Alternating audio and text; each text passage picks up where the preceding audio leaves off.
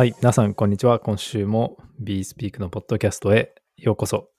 えー今週は久しぶりの、えーゲストに、えーお越しいただきました。どうぞよろしくお願いします。よろしくお願いします。ドバイから、えー来ました。ライアン・デビッドゲスト、コンソメです。よろしくお願いします。あ、よろしくお願いします。はい。ライアン・デビッドゲスト、ラライアン・デビッドって誰ですか？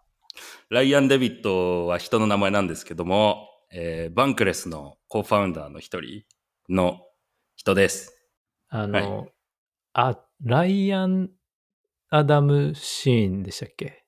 とデビッド。デビッド・ホハーフマン。ってことは、ライアン・デビッドははい。2人分ってことですね？だと思います。あ、そっか。そういうことか。一人だと思ってました。二人でライアンとデイビッドで、ってことですよね。はい。ですね。ちなみにファイにも投資していただいております。おー、2人とも。二人ともだったかな？はい。だと思います。ーはい。なるほど。ちなみに何でしょう、うんフ、ァンド立ち上げましたよね。バンクレスファンド。ああですね、バンクレスベンチャーズ投資するってなったら多分そのファンドからになると思います。今後、もしあるとしたら。はい、ほどちなみになんでかというと、一応その心はというところに、バンクレスが炎上しているからと、確かに昨日から炎上してますね。なんかちらっと見たんですけど、はい。炎上してますよね。そうですね。なんでなのか。まあ、DAO、バンクレス DAO に関連するトピックだっていうのわかるんですけど、あとなんかトークの価格がめっちゃ下がってるやんみたいな話。ツイートがあって、で、なんかその辺の批判を受けたのか、えっと、トークンバーンする提案を上げるって言ってましたね。へええ。ちなみに炎上してる、はいい、や、それ知ら、全く知らなかったんですけど、はい。炎上してる理由って説明して、なんか教えてもらってもいいですか？何が発端なのかわかんないですけど、僕が知ってるのはそれでしたね。なんかトークンの価格がめちゃめちゃ下がってて、あ、じゃあ、僕が知ってるのとは。違う。僕が知ってるのをかあ、違いますか？伝えていいですか？教えてくだそう、さい。僕はそっちが知らなくて、多分僕が知ってる方が先だと思うんですけど、多分原因に近いと思うんですけど、はい。アービトラムの DAO に対して、なんかみんな提案することができるんですよ。はい。こんな貢献するからいくらください。アービトラムトークンくださいみたいな。はい。で、バンクレスチームが、なんか1.8ミリオンドル分ぐらい要求したんですよ。提案として。はい。で、なんか、な今後1点、うん半年あまあ1年5ヶ月、じゃ1年と半年で、なんか、なんでしょう、コンテンツ作るとか、ポッドキャストいいろんな各地でローカライズするとか、言語化するとか、いろいろアービトラムのコミュニティに貢献するから、うん。こんだけくださいって提案を出して、うん。そしたら、ツイッターで、いろんな人が、いや、こんなに要求するの高すぎだろっていう声が上がって、燃え出して、で、バンクレスって、バンクレスアフリカ、バンクレスなんかアジアとか、8個ぐらいバンクレスなんとかってアカウントがあるんですけど、それら全部それぞれ、オプティミズムの今やってるレトロアクティブファンディングにも提出してたんですよ。なるほど、なるほど。で、アービトラムにもそんなに要求しておいて、パブリックグッズファンディングにも 8グループで出して、なんだこいつらみたいなので燃えて、うんはいはい。で、彼らの言い分というか返信としては、いや別に僕らがやってるメディアとは関係なく、本当に DAO がやってる、それぞれでやってるものだから、ああ、DAO が提案してるんですね。それは、全部プロポーザルは。提案、うんそうそうしてる。まず、そのオプティミズムの方は DAO がそれぞれでやってるから知らないよっていうのが一つと、アはービトラムの方の1.8ミリオンぐらいの方に関しては、僕らはそのライアンとかデビットは取らない、会社は取らないで、本当にうん運営者に回すだけだから、っていうふうに言ってたんですよ。でもそれでも高くないかっていうので、こう燃えてたっていうい。感じです、DAO がやってるんだったら、まあ、コントロールできないですよね、基本。そうですね。で、たでもその後にいろいろ多分会話あって、そこら辺はお終えてないんですけど、なんか、多分その広告ありのポッドキャストってなんで広告ついてんだとか、なんか広告ついてんなら要求するなとか、そういうのでごちょごちょ戦ってたと思います。うん、なるほど。なるほど。ちょっと後で見てみてください。わかりました。はい。まあ、運営資金が欲しいということですよね。で、そのために一生懸命頑張ってたら、お前ら。そうですね。取りすぎだぞ、みたいな。まあ、確かに、結構高額ですからね。で、うん。それで、これでアビトラムの DAO の可決通ったら、アビトラムはもう使わないとかいう人も、ツイッターで出てきてて。ああ、なるほど。それはそれでアービトラム側の批判になっちゃうってことですね。そうそうお。金やりすぎだよ、っつって。そうそうそう。ほんと大変ですよね。そそうういうですね。炎上とか、うんコーディネーションが褒。め、褒められることってあんまないけど、こういう炎上はすごいしますからね。大変だなそうですねと思いますよね。本う当に。ん、ですね。え で、ちょうどまあ、この、はいはいうん。ーあ、なんかありますか？この件で。まあ、金額聞いたら、確かに、すごい大きい額だなと僕も最初聞いた時思いましたけど、まあ、ネゴシエーションする時って大体そうですよね。ちょっとこう、ふっかけて、で、そこからこう、お互いのね、落としどころに調整するっていう、この1回目のふっかけで、おいって、めっちゃ怒られたわけですよね、多分。そうですね。多分だから、その、DAO 側としても、いや、まあ、ネゴシエーションして、お互い駆け引きして、いいところ探せばいいじゃんとかって多分思ってたかもしれないけど、もう1回目で、ドンってなっちゃったそうですね。炎上商法という観点で見れば、まあ、良かったという 可能性はあります。なるほど、なるほど。うん。いや、まあ、DAO の資金配分の難しさっていうのも明らかになってきてますね。うん。ちなみにですね、はいこのトピックというか、ゲスト名をくれた人が、まあ、トピックとして、取り扱ってほしいトピックとして、えーっと、挙げてくれているのが、利回りありの L2 のリスクや利点、展望を知りたいです。っていうことで、ちょうちょうど先週ブラストっていう、はい、うん。プロジェクトが出てきて、ちょっとこれ話そうと思ってたので、今日はこれ取り上げようと思っていて、はい。かつ、その、まあ、後で話そうとは思うんですけど、こうライドっていうリステあステーキングのプロトコルのドミナンスが上がってるんですよ。そはれいが心配ですっていうコメントも、えーっともらってるんで、これについて後で触れていこうと思います。うん。が、その前にコンソメさんからえーちょっと話したいトピックがあるということで、話したいトピックで。しょうか？めっちゃ、えめっちゃ真剣なテーマと、超どうでもいい話あるんですけど、どっちがいいですか？いやー、超どうでもいいトピックは最後で。最後で、じゃあ分かりました。はい真剣なやつで言うと、えー、バイナンスの元 CEO の、えー、CZ、チャンポンはいはい。が、まあ、退任されるというニュースですね。まあ、これはこれでかなり大きい、なんだろう、クリプト的には大きいニュースだなと思いました。あの、まあ、アメリカから訴えられてたみたいで、その、まあ、その、なんていうんですかね、テロとか資金洗浄みたいな部分の配慮がうん。足りなかったから、何ドルでしたっけ、?4000 億 ?5000 億ぐらい円。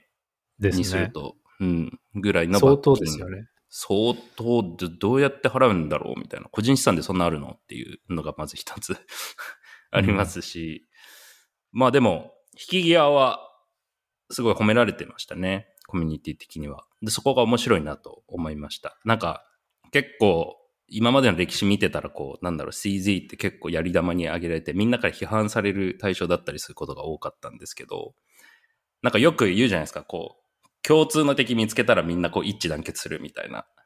うんうん。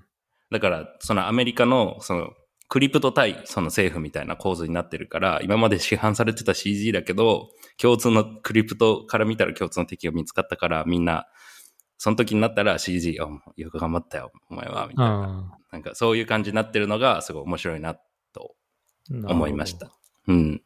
なるほど。ちなみにそれで言うと、あ、何ですか、あ、なんでもないですあ。今、こう four で。こう指4本。あの、彼の、なんだろう。なんていうんですかね。あれ何なんですか？ミームですか？ミームですね。彼のあの、固定ツイート見たらわかるんですけど、あの、なんかアドバイス？4つあるよっつって、でなんかそれから来てんだ。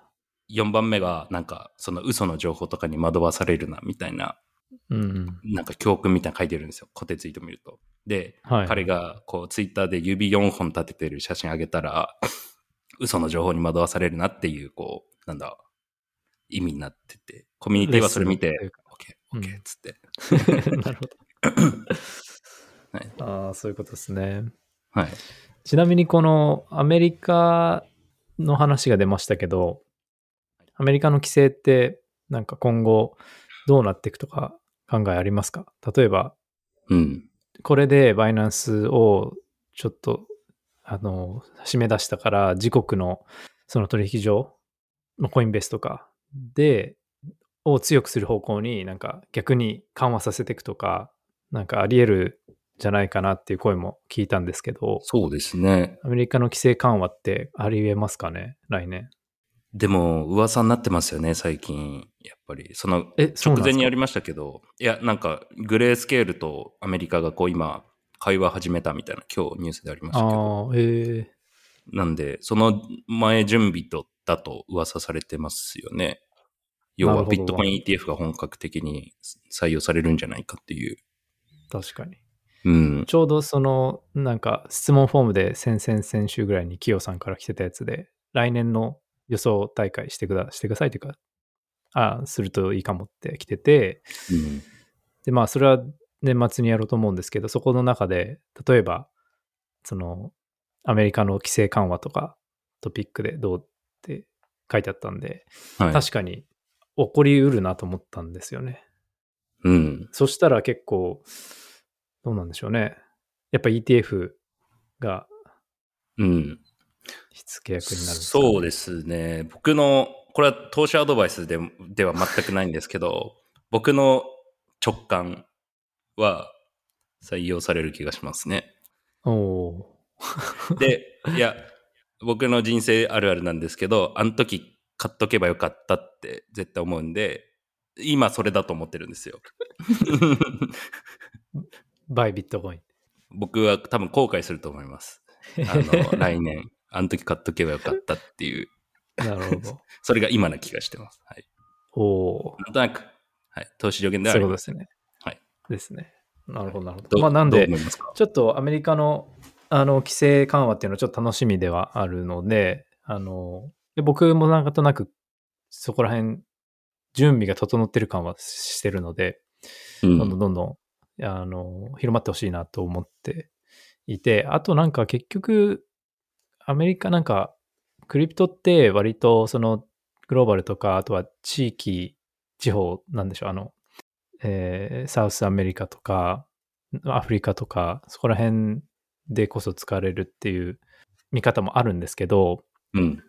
あの、ソーシャルとか見てると、ファーキャスターとか見てると、はいやっ。ぱりアメリカユーザーがめちゃくちゃ多いんで、なんか、そっち側のそのアプリ、ねソーシャルアプリとかゲームとかは、やっぱりなんだかんだアメリカででかいプロジェクトは、どんどん大きくなっていくのかなと思っています。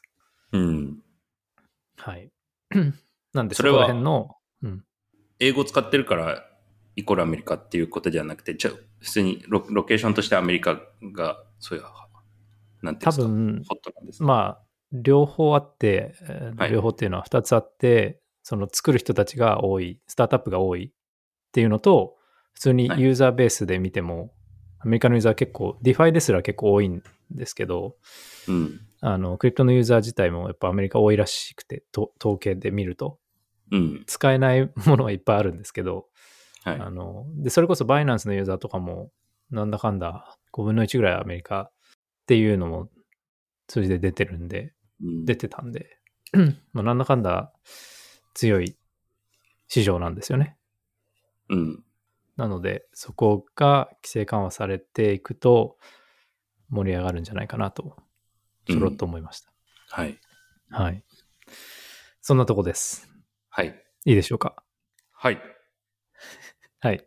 満足しました。。次の話題なんですけど、えーメインのトピックのブラストですね。利回り付きの L2 のブラスト。このプロジェクトについてちょっと話そうと思うんですけど、えーっと、これちょっとどどんなものか流れをちょっと説明すると、ブラーっていう NFT マーケットプレイスがあって、そのはい創業者たちの、まあ、別プロジェクトとしてバンっていきなり出てきて、うん。で、それは L2 なんですけど、デポジットすると、だんだん残高が増えていくっていう、まあ、うんうん。L2 になってます。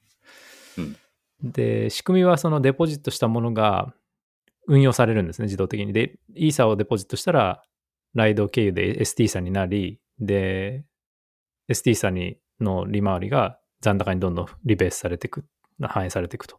で、はい USDC とか USDT とかステーブルコインをデポジットした場合は、なんか USDB、USD ブラストっていうんですかね、うん。にこうバンドルされてうん。1個になるんですけど、えっとデポジットした元のステーブルコインがメーカー DAO でリアルワールドアセットで5%、年利5%で運用されて、そのステーブルコイン USDB がこう残高が増えていくっていう仕様になってて、はい。あの、なってるっていうのがまずプロジェクト概要で、で多分見る感じだとステーキングされて、えっと、ユーザーの残高増えていくんですけど、多分全部そのままユーザーに行くんじゃなくて、多分どっかにプールに溜まって、溜まった分はブラスト上でスマートコントラクトを作る開発者にも渡るみたいな、そういう感じになりそうですね。うんなるほど。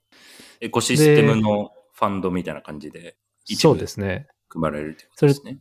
それと同じその狙いで、トランザクションフィー、で、えっと、エンドユーザーからのトランザクションフィーも基本的に、えっと、ブラストに行くんじゃなくて、スマートコントラクトのデベロッパーに行くようにするっていうふうに書いてありました。うんうんうん。なんで、普通 L2 って、あの、デューンとか見るとわかるんですけど、月1ミリオンとか結構稼いでるんですよ。あの、シークエンサーの手数料で。その、費用を抜いて、単純に利益でそのぐらい結構出てるんですけど、オンオンチェーン利益として。で、その分を、ブラストの場合は、えーコントラクト開発者に回すというふうに言って、言いますと。そういうのが一応概要になります。うん。で、なんかローンチの方法とかいろいろ面白いことがあったんで、後で触れるとして、はい。ここまででなんかコンソメさんのこう、プロダクトとしての感想みたいなのありますか？インフラ周りはなんか僕そこまで詳しくはないんですけど、こういう利利回りのある L2 っていうのは初めてなんですかね？初めてですね。そうですね。なんかツイートで見たんですけど、たアアービトラムがその比較対象として挙げられてて、アービトラムにはこう TVL 何億とか何何ミリオン何ビリオンあるよ。でも、そいつらはこう遊休資産として何も動いてないから、あの、もったいないよね、みたいな書き方がうん。してあって、まあその点で見たら確かに、ね、うん 活用されるんで、そうすねはい、いいなと思うのと、あと、その開発者基金みたいな、ファンドみたいな、で、それそれでエコシステム盛り上げようみたいなことをやったプロジェクトっていうのが、まあ、ないくつかあるかなと思っていて、うん。あの、まあ、それこそ国産のチェーンの某、某チェーンとかもあると思うんですけど、うん。実際にワークしてるかっていうのを振り返ったときに、僕はあまりいそのちゃんとワークしてる事例を知らないので、わからないですね。まあ、さっきのなんかアービトラムも一緒ですよね。こう、すごい高い要求が、プロポーザルプロポーザルが来たりして、なんか揉めるとか、うんうん。コンセンサスが取れないとか、そういうのも出てくるっていう、あの、今までのケケースはそういう感じでしたよね。そうですね。なんか机上、机上の論理で考えたら、まあ確かにそのエコシステム発展しそうなんですけど、実際のこうね、成功事例みたいなのが僕は知らない。あなんかそこが不思議だなと思います。なんか、あどういう振り返りをしてるんだろうっていう、彼ら、パックマン創業者の人たちとかは。うん、そうですね。いや、うんあの、1個目のまず点で言うと、りその資産の有効活用というか、アイドル資産になってたものをちゃんと利回り発生させるようにするっていうのはの面白いなと個人的に思ったんですけど、結構批判としてあったのは、それって全部リステーキング、あ、ごめんなさい、ステーキングされるじゃないですか。されるから利回り生むんですけど、はいって。ことはまあ、リスクがあるんですよね。あの、うん。スラッシュのリスクというか、 Lido でスラッシュされて、没収されるリスクがあって、はい。で、ユーザーはなんかそれ普通に選べるようにするべきだというか、わかんないで入れちゃう人もいるので、リスクを。あの、そこのなんか選べるす、選べるようにする方がいいって声高に言ってる人とかもいて、で、うん個人的にはなんか、それでもまあ UX とかいいというか、あの、使え、あの、普通のライドと違って、なんか残高に反映され、ガス代に使える、L2 のガス代に使える残高が増えていくっていうような UX に多分なると思うんで、まあ普通にマス向けには面白いと思うんですよ。うん。普通にライドを持ってたら ST 差が増えていくだけで、それってガス代にそのまま直接使えないんで、まあうん L2 だからこそそういうことができるんで、うん、で、そういうのは面白いなと思ったので、個人的には良かったんですけど、えっと、さっき言ったそのえスラッシングのリスクと、あとは、今ってそのブリッジがマルチシグになってるらしくて、3 of 5かな。そうですね。で、これはとんでもないって言って、そういう批判がすごい今多い状況ですね。そうですよね。なんか、この件を僕なりにこう整理すると、問題点3つあって、はいはい。あの、マーケティングが1個。マーケティングっていうか、はい打ち出し方が1個。で、2個目がそのマルチシグのお話が1個。うん。あと3つ目がそのラライドゥの、ライドゥ一極集中の話。うん。この3つが多分ごちゃごちゃってこうなって炎上に確かに。なってるのかなっていうのを僕は思いました。ああ、いい整理ですね。で、パラダイムもなんか言ってましたね。はい。それはちょっと後でじゃあ、はい。ちなみに、それで言うと4つになるかもしれないです。もうもう一個あって、4つ目はいとして、ブリッジに関連するんですけど、ブリッジした後に引き出せないんですよ。今。あ2そうですね月までしかうん2月になって引き出せるんですね。はい。で、まあ、マルチシグだからって言って、危険だからって引き出したいっていう人も引き出せないので、多分それは4つ目の批判としてあって、それが結構みんなぐちゃぐちゃしながら、あの、炎上してるっていうか、炎上というかまあ話題になってる感じなんですけど、うん1個目のその、1個目から言うと、そのマーケティングに関してはあれですかね、あの、リファラル、招待コードがポンジだとかそういうことで叩かれてるんですかね？そうですね。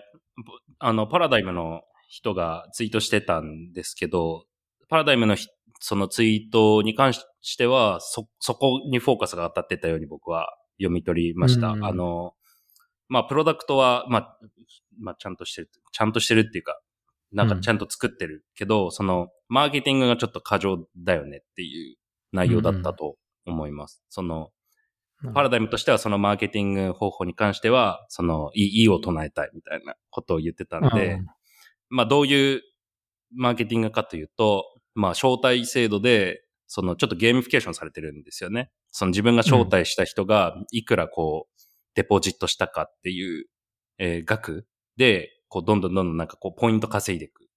で、ポイントが高ければ高いほど、エアドロップでもらえるトークンの量が上がる可能性が上がる。いっぱいもらえるってわけじゃなくて、あ、いっぱいもらえる可能性が上がる。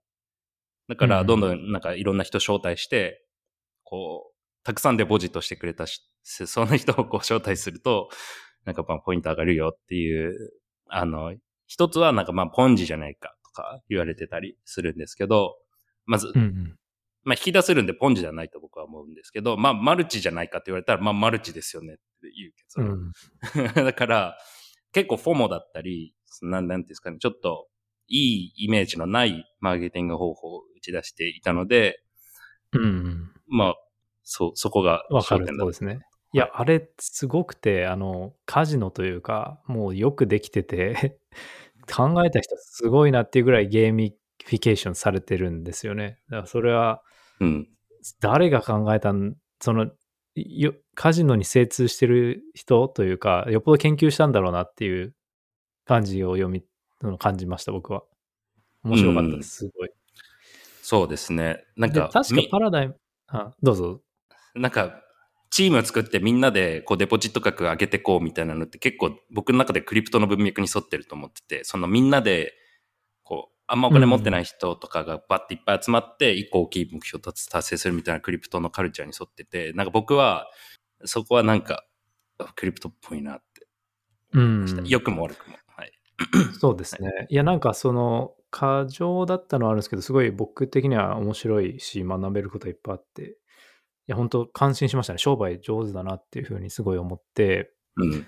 あの、ただそのパラダイムが言ってたのは確か思い出したんですけど、ツイッターで言ってたのは、えっと、ブリッジをしたら3ヶ月引き出せないっていうの、この状況が良くない反対だみたいなことを言ってましたね。どなるほどっちかというと。あ、そ、そなのですで、まあそのマーケティングの方も言ってたかもしれないんですけど、どっちかというと、その、ロック、ラロックされちゃってる状況っていうのも言ってました。もしかしたら、それだけじゃないと思うんですけど、うん。ちょっと見てみましょうか。ダン・ロビンソンが言ってたんでしたっけ？あみんな多分パラダイムのメンバーがいろんなこと言ってる可能性ありますね。ああ、なるほど。僕が見たのは多分違う人なのかも。僕が見た、さっき見たダン・ロビンソンのやつは、えっとね、そうですね。あの、まあ、いいろいろですね。ぜ全部、基本的に、コンソメさんが言ってたの、プラス僕が言ってたのって感じですね、やっぱり。両方。なんかまあちょっと考えてみたいのは、アイゲンレイヤーとかもなんかそういう感じじゃないですか。その、なんだうんう、んポイント制度使ってて、みんなデポジットしましょうみたいな。で、明確にエアドロって言ってるわけじゃないんだけど、その、匂いさせてるわけじゃないですか。ポイント制度にして。はい。じゃあ何が悪いのっていう話じゃないですか。うんうん。確かにね。なんか、度合いなんですかね。だと思いますね。多分そのスペクトラムがあって、あの、アイゲンレイヤーぐらいだったら、まあまあまあ、みたいな、セーフ。まあブラストみたいに露骨に、そのエアドロップって歌って、あの、うんポイント、ね、ポイント制度で、みたいな、言うと、に。うん。ちょいちょい、みたいな。でもそんなにエアドロップって言わなくても、集まりますよ、多分、デポジット。はい。確かに。いや、あの、パックマンって人はすごい人なんですよね。あの、めちゃくちゃ頭良くて。なんか経歴だけちょっと紹介したいんでした、すると、はい。確か MIT 入って、えっと、ピーター・ティールのフェローシップに選ばれて、MIT 辞めて、起業して、で、あの、大学中退したら金あげるよってやつですね。そうそうそうそう。ビタリックとかが選ばれたやつですね。はい。で、その後 Y コンビネーターの、あの、スタートアップに選ばれて、で、それはエグジットしたんですかね？その後、ネームベースっていう、あの、ハンドシェイクのプロトコル、うドメインか、ドメインの、なんか売買できるやつをうん。立ち上げて、その時にパラダイムが投資したらしいんですよ、実は。え、ネームベースに入ってるんですか？そうです、そうです。ネームベースの時からパラダイス、パラダイスだね、パラダイム。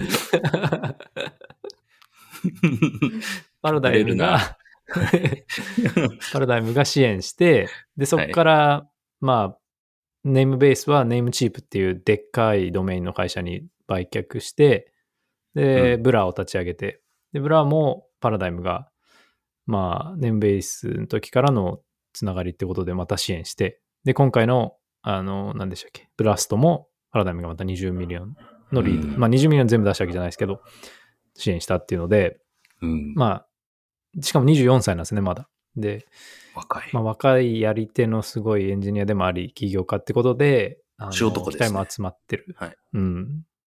まあなんか、すごい人なんですよね。はい。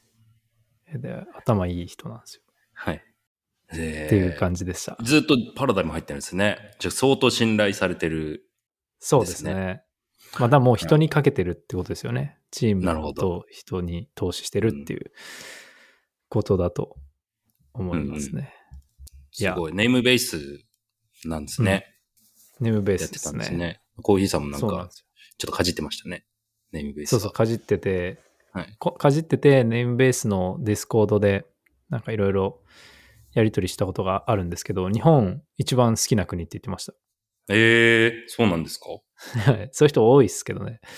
確かにクリプトの人、日本好き多いですね。うん。うん。いや、でね、ハンドシェイクはちょっと、なんまだ、まだ全然何も進んでないんですけどね。もうちょっと、投資家とんでもなかったですけどね。超話題になってましたよね、ですよね当時。うん。10ミリオン確か調達して、全部確か寄付したんですよ。え？あれ。ハンドシェイク。謎、謎なんですよ。いくつかあって、なんか、オープンソースのファウンデーションですね。なんか、有名な、なんだっけ？アパッチじゃなくて、わかんないですけど、はいはい、アパッチ。と、10.2 million 確か調達した後に全部それを寄付してっていう風な流れだったはずなんですよね。なんで raise したってなりますけどね。まあなんかその寄付をもとにそのオープンソースコミュニティをに対してハンドシェイクを使ってなんかやってほしいっていうことだったなと思います。なるほど。そう。10.5 million か。かな？うん。ビタリックも入ってた記憶がありますね。あ、本当ですか？はい。へえまあ、そんな感じですね。で、ちなみにさっきやったその4つの問題のうち、まあ、ブリッジとか、マーケティングとかはい今カバーしたとして、その、もう一個その、挙げてくれた、そのライド、リライド ST 祭の一曲集中っていうのがあったじゃないですか。うん。それに関してちょっと話してもいいですか？あ、はい。いやまあ特に別に結論があるわけじゃないんですけど、何が起きてるかだけちょちょっと話すとうん、やっぱ staking いろいろある中でオプションが、イーサを staking しようとしてオプションがある中で、ST さんにする人がやっぱ多くて、で、結果として今確か33%を超えそうみたいななってるらしくて、シェアが。うーん。で、33%超えると結構危険みたいなことをみんな言っていて、3分の1。で、はい。で、そのブラストのローンチの時は30%、31%とかだったんですけど、ガッて上がって、ブラストのせいで、せいっていうか。はい。で、なんでかっていうと、ブラストにみんなデポジット、そのブリッジすると、1時間ごとに ST 差になってるんですよ。その、オンチェーンで見え,、見えるんですよ。で、ちゃんとライドに送られてて、ステークされてるのが分かっ分かって。で、それに伴って、ドミナンスも徐々に上がってって、33ぐらいになってるっていうのが現状ですね。うん。これ、どう、どう思いますか？ギリギリだったんですね。ライドゥの。このパーセントが。で、最後の土俵際一杯のところでこう、最後の一押しがブラストだから、おいってなってる。かわいそう。まあちょっとかわいそうであるけど。ちょっとかわいそうですね。確かうーん。これでも、コントロールできないですけどね。その30、に。あ、そうですね。うん、30歩以下にしろって言われても、そのあるあるじゃないですか。その、日本もドコモと KDDI とソフトバンクのシェアで、こう、国がこう手入れて、そのバランスよく 3, 3分の1ずつのシェアになるようにこう、やるみたいな。そのなんか中央がこう手加えて、こうバランス整えるとかわかるんだけど、こうやって自由市場なわけだから、誰もコントロールできないじゃないですか。うんで。基本的に有限の資産の取り合いなんで、あの、パパレートの法則、その指数関数に絶対なっちゃうから、うんうん。ライドに一番多く入っちゃうようになってるっていうのはもうどうしようもないと僕は思うん。ですけど、なるほど。なんかまああるんですか、そうですね。いいやり方が。いや、全く、えっと、わからないというか、終えてないんですけど、一つもあるのは、ガバナンス今後、もっと研究されていくというか、トピックになっていくだろうねって言ってる人は多いですね。この、一極集中したとして、じゃあ逆にライドのガバナンスが結構イーサリアムの左右を決めるというか、なんか影響を及ぼすんじゃないかっていうので、ライドのガバナンスをもっと研究していこうって言ってる、あの、ハスとか、人たちが話したりしてます、ね。ライドゥの DAO を2個、ライドゥ1、ライドゥ2に分けたら、十何パー、十何パーとかになってこう、ダメなんですかね。そう。なるほど、なるほど。そういうことですね。はい。フォークして、そなるほど。う。ライドゥ1チーム、A チーム、ライドゥ B チームみたいにして、そこのガバナンスを分けるみたいな。ああ。ちょっとそれ提案してみてください。いいのかうん。3つにしましょうとか言って。な。そうそう、どんどん分けていけば、あの、どんどうなってもいいんで。はい。うん。まあなんか、そういう議論がこう、議論というか、はい。話題が起きつつあるっていうのだけ共有します、しときますっていうことですね。で、まあ、あとは、あれですね、そのブラストのリスクや利点はちょっと話せたと思うんですけど、展望ですね。なんか、ついて知これそもりたいです、ね。そも何の L2 なんですかっていうところで、ああ。これなんか、オプティミスティックロールアップらしいんですけど、えーっと、詳細はそれ以上は何も書かれてないんですけど、まあ、まあ OP スタックとか、OP、オプティミズムのフォークとかだと思います。ちらっと見たのは NFT フォーカスのなんか L2 みたいなこと言ってたああ。のあ、はそれもなん聞いたかん、ですけど。うん。ちらっと見ました。なんか NFT パープができるらしい。おう NFT のパーペチュアルの取引ができるようになるらしいです。パーペチュアルっていうのは無期限先物？あ、違う、先物じゃない。そうで無無期限。いや合ってます、合ってます。あ先が先物。うん。パペチュアルフューチャー。なので何ができるかっていうと、NFT に対して、NFTA っていう NFT に対して、NFTA を持ってなくても、証拠金というか、マージンを USDC とかイーサとか証拠金だけ入れとけば、その NFTA のロングとかショートポジションが作れて、うん。で、そのポジションを閉じた時の差額を、まあ、支払うなり、得られる、得られる、利益として得られる。っていうのが、まあ、パーペチュアルで、レバレッジもかけれる。まあ、先物の期限がないバージョンっうんて。いうのができるようになるらしいので、はい。まあ、そこはだからブラーの進化系というか、まあ、ブラーをそのブラスト上で回すっていうことなんでしょうね。なるほど。いや、ここもちょっとそれ触れてなかったんですけど、ブブラーとの関係もすごいうまくやってて、そこも本当商売上手だなって思ったんですけど、はい。ブラーのシーズン2っていう airdrop があったんですけど、これって、まあ、100 million、200 million ぐらい unlock される、すごい売りやつが出てくるイベントだったんですね。ブラートークンに対して。はいでそこに対してそのブラストをぶつけてくることで、うまくその sell pressure を相殺して、めちゃくちゃ上がったんですよね、逆に。で、ブラーを stake すると、ブラストのなんかトークンが将来もらえるっていう風にして、で、かつ最初の1週間は、3日、4日間かな ?5 日間は、早ければ早いほどポイントがもらえるようになってて、だんだんポイントがもらいにくくなるんですけど、要は最初にステークさせるように、うインセンティブつけて、うん。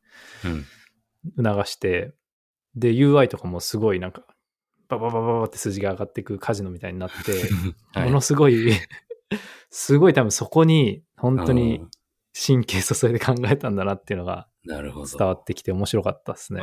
すごいなと思って。もちろんこれって、ブラストの期待から来てるから永遠には続かないじゃないですか。はい。だってブラストのトークンドロップ終わったらまた、えっと、他のプロジェクトが期待が必要になってくるんで、ん永遠には続かない手法なんですけど、まあなんか上手、やり方いるところどころで上手だなっていう。そういうのうまいんでしょうね。マーケティングとか。なんかこ、そうなんですよね。コミュニティのに葉っぱかけるというか、こう、なんていうんですか。そう 盛り上げるのが。いや、だから、そのディ、ディファイ、ディファイの人たちみたいなイメージですよね。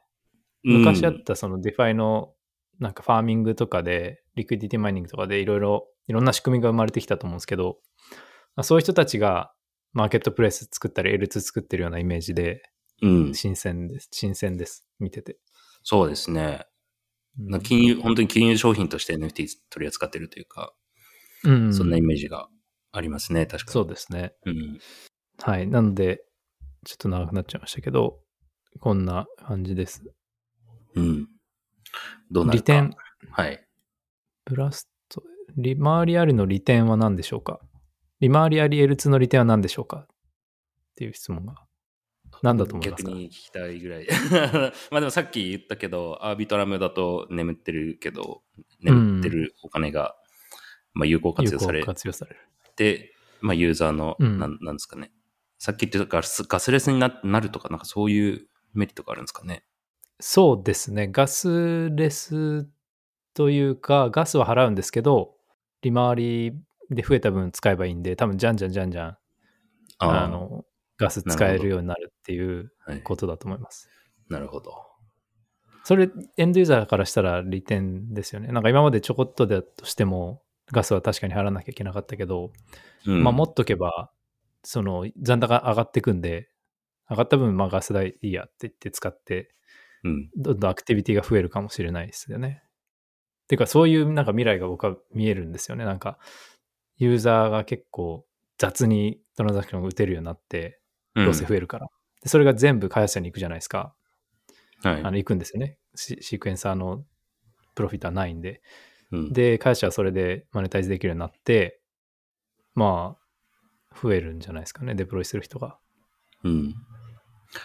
その件なんですけど、はいはい。なんかどっかで見たんですけど、イーサのガス代がなんか最近ちょっと上がってて、で、あのー、L2 ってこう、オオプティミズムだったらこう、イーサにガス代払わなきゃいけないじゃないですか。うん。うん。収支がこう、マイナスになってるっていうのをどっかで見たんですけど、そのガス代が高くて、その L2 上の手数料とかフィー稼ぐんだけど、そのイイーサにこの書き込むところのガス代の方が上回っちゃってるコストが。だから、なんかあんまり儲かってないみたいな、もうなんならマイナスみたいなのちょっと、どっかで聞きました。えー、なんかやり方次第ですけど、多分、ほとんどのとこはユーザーにそれを押し付けるんじゃないですかね。その、マイナスうにんならないように、高くなっちゃったらユーザーのガス代が高くなるってだけで、例えば、アービトラムとかも一時期、昔ですけど、普通に1回1ドル、2ドルとかかかってた時もあるんで、うんあの、高かったですね。うん。高かったですよね。でもそれ、その中に全部 L1 のコストをカバーできるいう風に、こう、ダイナミックに設定されてるんで、うん。多分、マイナスに極端になるようにはなってないと思いますねうん。。うん。なるほど。そうですね。はい。なんで、それがまあ、あれですかね、利点ですかね、この質問に対しては。はい。まあ、リスクはさっき言ったやつですね、ブリッジとか、スラッシュとか、まあ、リアルワールドアセットの方も、利回りがあるってことは、リターンがあるってことはリスクがあるってことですからね。深いこと言いますね。逆にリスクを取らないと、リターンは得られないっていう。おーナバールが言ってたんですか？ナバールが言ってそうなの。だからでも言ってましたね。フリー、フリーランチはないっていうふうに。まあ、よく言う言葉ですけど。すぐ、リファレンス取ってこれるからな。そう あの、それもしかもステーブルコインの文脈で言ってて、フリーランチはないぞと。で、うんどこかに必ずリスクはあって、例えば、その、凍結されるリスク、例えばその USDC でも凍結されるじゃないですか。はいもしくは、詐欺されるリスク、例えば USDT とか今はあれだけど、何やってるか実は分かんない時期があったりして、そういう詐欺のリスクもある。で、メーカーダウンみたいな、なんか生産されるリスクもあるんで、こう、フリーランチはないぞっていううん。こと言ってました。さすがです。ボットです。はい。ナバールのフォークですもん。もそうです。いや、こんなところで、コンソメさん、よろしいでしょうか？う。はい。いい。なんか結構今週は盛りだくさんでしたね。そうですね。いや、うん面白いトピックでした。ブラストは。はい。今後も注目してみてください。じゃあ、はい。コンソメさん、最後に何か一言、一言というか、言い忘れたことはありますか？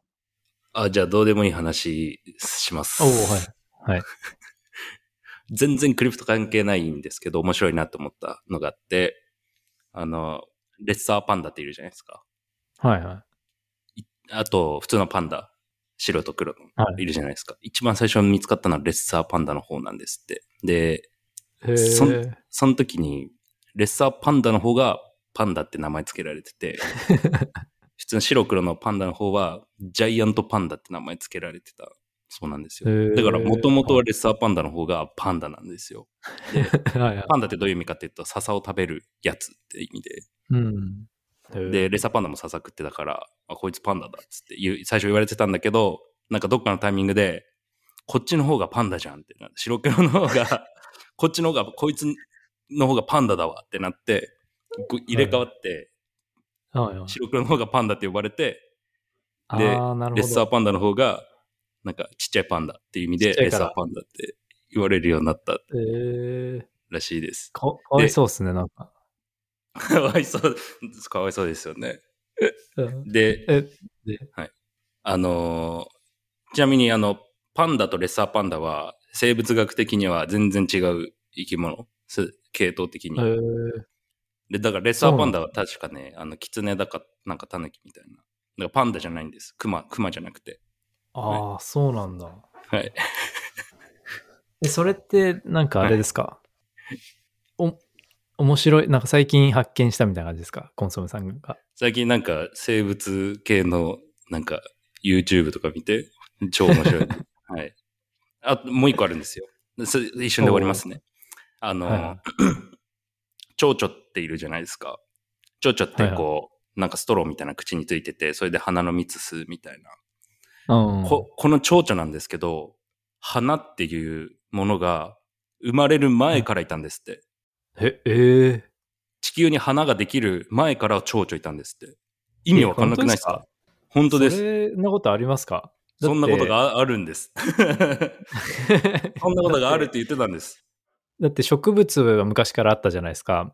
で、植物って花つけるじゃないですか。ってことは、えっと、蝶々は植物より前にいたってことですか？植物、はでもは花って言ってましたよね。花をつけない植物がもし、の時代がもしかしたらあったのかもしれあったんですないですけど。かね。えー、そうなんですね。それたらしいですが、その、花っていうものはあったけど、蝶々が、その、止まるような花ではなかったととか。かかもしれないですね。でもなんか、なんか言ってました。その、はい、あ花じゃあ花できる前からいたよって。はい。蝶々だったんだ。先蝶々、あと花。蝶々花なんですね。そ蝶花蝶々じゃなくて、蝶々花。らしいです。花蝶々、花蝶々と思ってたけど、蝶々花だったってこと蝶々花だから、何これってなってるらしいです。どういうこと？って。でも、そその場合、その、花蝶々だったらわかるんですけど、蝶々花だった場合に、はい。その時代ではい、蝶々は何をストローで吸ってたんですか？なんか、で動画で言ってたのは、樹液吸ってたっていう。ああ、まあそれは、それはなんかありそう。確かに。だったらまあ納得できますよね。そう。だから樹液吸ってたのが、こう、花っていうものができて、おこっちもいけるやん、つって。で、そっちメイン、こっちの方がうまいってなって、なるほど。蝶々イコール花。はい。多分でも推測するに、あれですね。蝶々がやっぱ吸うような花っていうのがなかっただけで、もしくはうん蝶々が花を吸うっていう文化がなんかなかった。どっかで見つけたんですか？かで、おこれもなんか間違えちゃったみたいな。はい。これうまいっつってどっかの蝶々が気づいて、で、みんなにこう言って、俺、そうそうおやっぱうまいな、これ。みたいな感じで広まったから、そうそうそう。えコーヒーさん理論では、花蝶々ってことですね。そう。コーヒーさん理論は僕。的には花蝶々。ああくまで花蝶々。コンセンさんは蝶々花理論。僕はまあ YouTube で言ってたんで、蝶々が樹液最初吸ってて、どっかで、お、これうまいって気づいて。いや、それだったらわかりますよ。これうまいだったら。はいでも、コンソメさんの理論は、花っていうものそのものが存在してなかったっていうことですよね。存在してなくて、蝶々先で。も木、でも木はあったんですよね。木はあって、そうです。樹液をそうそう中中。あ、じゃあどうやってその木は広がんねんってことですね。コーヒーさん理論で。そう。そうそうそう花つけてるやないかいっていう。そうそうそうそうそう。花があって種ができてとか、そういうことかなと思ったんで。確かにな。いや、わかんないですけど鋭い。やいや。これだから、ちょ聞いてる人、知ってる人いたら、教えて、コメントしてください。面白いですよね、でもこういうの。はい。こういうのめっちゃ見てます。はい。いっぱいありますよ。無限に喋れます、今。あの、YouTube 見てる。本当ですか？はい。ちょっと次回にしてもらっていいですか？はい。次回じゃあまた持ってきます。わかりました。コンソメさんの豆知識っていうコーナー用意しとくんで。はい。じゃあ、まあこれは本当かはわからないですけど、いい、はいい、い豆知識だったと思います。はい。じゃあ、すいませんが、久しぶりのはい収録ありがとうございました。ありがとうございました。はい。じゃあまた失礼します。失礼します。